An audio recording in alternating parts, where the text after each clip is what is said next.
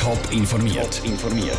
Das Radio Top Magazin mit Hintergrund, Meinungen und Einschätzungen mit der Vera Büchi. Warum ein Waldbrand für die Feuerwehren in der Region nur schwer zu bewältigen wäre und wie die Swiss mit viel Pomp der Stadt Winterthur einen Flüger gewidmet hat. Das sind zwei von den Themen im Top informiert. Schon der kleinste Funke könnte in den Schweizer Wäldern im Moment verheerend sein. Die Wälder sind an vielen Orten regelrecht ausgetrocknet, die Äste an den Bäumen verdörrt. Die Kantone Thurgau und St. Gallen haben jetzt sogar ein totales Feuerverbot ausgesprochen. Sollte trotzdem noch mit einem Waldbrand ausbrechen, dann ist der René Steiger gefragt. Der Feuerwehrmann aus dem Döstal hat sich spezialisiert auf das Löschen von Waldbränden und ist mit seinem Team parat für den Ernstfall. Also wir sind jetzt hauptsächlich äh, einsatzbereit für unsere Leute mit unserem Waldbrandmaterial, spezifisches Material für den Waldbrand. Und wenn irgendwo ein Anruf oder ein Hilfsgesuch kommt, dass wir gerade sofort ausrücken können. Oder? Woher haben Sie eigentlich auch die Erfahrung gesammelt dazu, wie man eben richtig dann reagiert und was man dann wirklich macht, wenn ein Wald brennt? Also zuerst habe ich mal die Ausbildung in Griechenland gemacht für Waldbrand und dann bin ich jetzt 14 Jahre lang in Griechenland als Einsatz für Waldbrand mit äh, Ausbildungen von den Leuten. Da haben wir diverse grosse Waldbrände mitgemacht, am Olymp oder im Berg Athos und überall sind wir gewesen. Das ist ganz verschiedene Gebiete. Was ist Ihnen am meisten geblieben aus dieser Zeit, wo Sie auch aktiv wirklich so Waldbrand bekämpft haben in Griechenland? Ja, dass man sieht, dass, äh, wie gefährlich das so ein Waldbrand ist. Und bei uns wird es in der Schweiz einfach verharmlost. Und jeder hat das Gefühl, er kennt das ohne Ausbildung. Und das finde ich einfach schlimm. Weil wir haben einmal gemacht in Griechenland, die Leute nicht ausbilden, sondern gerade mitgenommen in Einsatz. Das ist viel zu gefährlich. Gewesen. Was sind so klassische vielleicht Fehler, die man dann macht? Ja, dass man einfach äh, vom falschen Ort her angreift, dass man mit zu wenig Material und zu wenig Leuten etwas macht. Wie viele Leute dass das am Schluss braucht, dass das über zwei Wochen geht. Das sind sich die Leute nicht bewusst, oder die Feuerwehren da im nördlich äh, vom Gotthard. Wie muss ich mir denn das vorstellen, wenn eine Feuerwehr bei Ihnen auch anfragt wegen einer Ausbildung? Wie sieht dann auch so eine Ausbildung aus, die Sie durchführen? Also wir machen Tagesausbildungen hier bei uns in Fischental. Da geht es zuerst mal mit Theorie los. Dann geht man äh, in den Wald raus und macht dort eine 1 zu 1 Ausbildung von Dingen, Schneisenarbeit, von Löscharbeiten, sich bewegen im Wald und, und, und. Der Waldbrandexperte René Steiger. Im August macht zum Beispiel eine Feuerwehr aus dem Rheintal bei ihm eine Ausbildung, um besser für einen Waldbrand gerüstet zu sein. Vielen Feuerwehren in der Ostschweiz ist nämlich selber bewusst, dass ihnen in diesem Punkt Erfahrung und Ausrüstung fehlen. Auch weil sie der Region in der Vergangenheit sehr selten Waldbrand gegeben hat. Zürich, Frauenfeld, Dübendorf und Genf haben schon eins. Seit heute hat jetzt auch die Stadt Winterthur eins, ein eigenes Flugzeug. Die Schweizer Fluggesellschaft Swiss hat am Mittag eins von ihren neuesten Flugis auf den Namen Winterthur getauft. Unser Reporter Daniel Schmucki war bei der Taufe mit dabei. Der rote Teppich ist ausgerollt. Zwei Flugbegleiterinnen empfangen die Gäste mit einem Glas zu trinken und das Flugzeug steht parat in der Werft 2 am Flughafen Zürich. Es kann losgehen mit der Taufe der neuen CS 300 von der Swiss.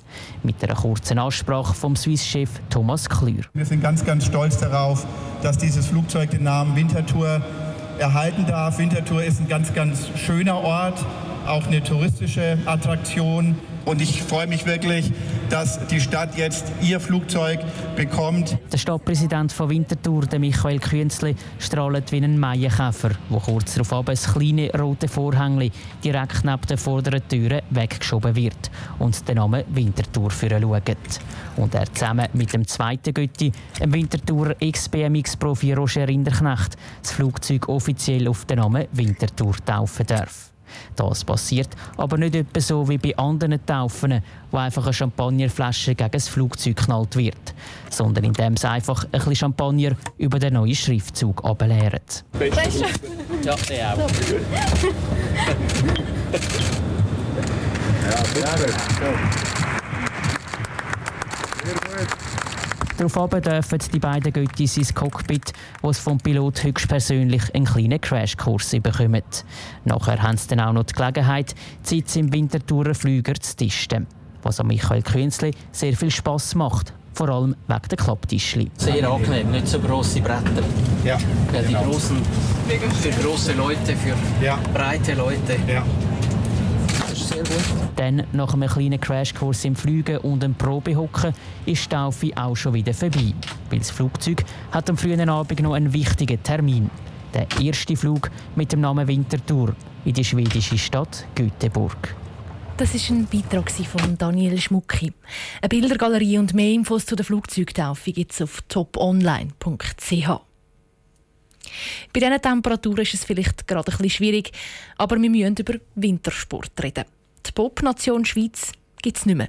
Seit heute ist klar, im Moment hat die Schweiz keinen Athlet mehr, der im Bob-Weltcup mitfährt. Der letzte Weltcup-Pilot, der Clemens Bracher, hat seinen Rücktritt bekannt gegeben. Der Grund? Er hat zu wenig Geld. Peter Hanselmann.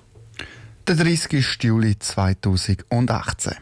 Also heute ist für Clemens Bracher ein schwarzer Tag.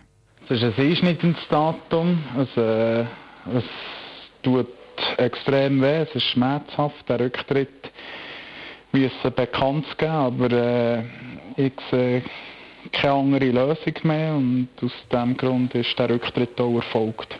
Pro Jahr fehlen ihm 50.000 Franken, dass er weiter Bob fahren kann. Er hätte alles gegeben, aber es lange einfach nicht. Darum hört er als Bobpilot auf. Dass der Clemens Bracher Problem hätte, hätten sie beim Bobverband Swiss Sliding gewusst, sagt Christoph Langen, Ausbildner beim Verband. Dass er die Entscheidung so für sich getroffen hat, ist natürlich sehr, sehr schade und ähm, auch ein kleiner Schock ist für uns auch äh, als Swiss Sliding. Ein kleiner Schock. Mit dem Beat Hefti und dem Rico Peter haben schon zwei grosse Bobpiloten aufgehört. Mit dem Clemens Bracher geht der letzte, der Weltcup gefahren ist und sogar auch einen Weltcup-Sieg auf dem Konto hat. Für die Popnation Schweiz aber kein grosses Problem. An Talenten muss ich sagen, hapert es uns jetzt in der Schweiz momentan, was das Pilotsein betrifft, nicht. Also wir haben jetzt wirklich vier, fünf starke Piloten, die in sehr, sehr guter ich sag mal, Richtung sind in die Weltklasse. Die sind halt noch äh, Beginner. Aber jetzt fehle halt Zeit, um die richtig auszubilden. Der Christoph Langen, der die Junioren ausbildet, ist sich sicher, dass schon der Winter aber neue Schweizer am Weltcup an den Start kommen.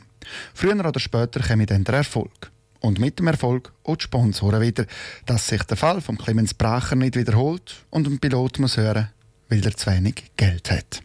Der Beitrag von Peter Hanselmann.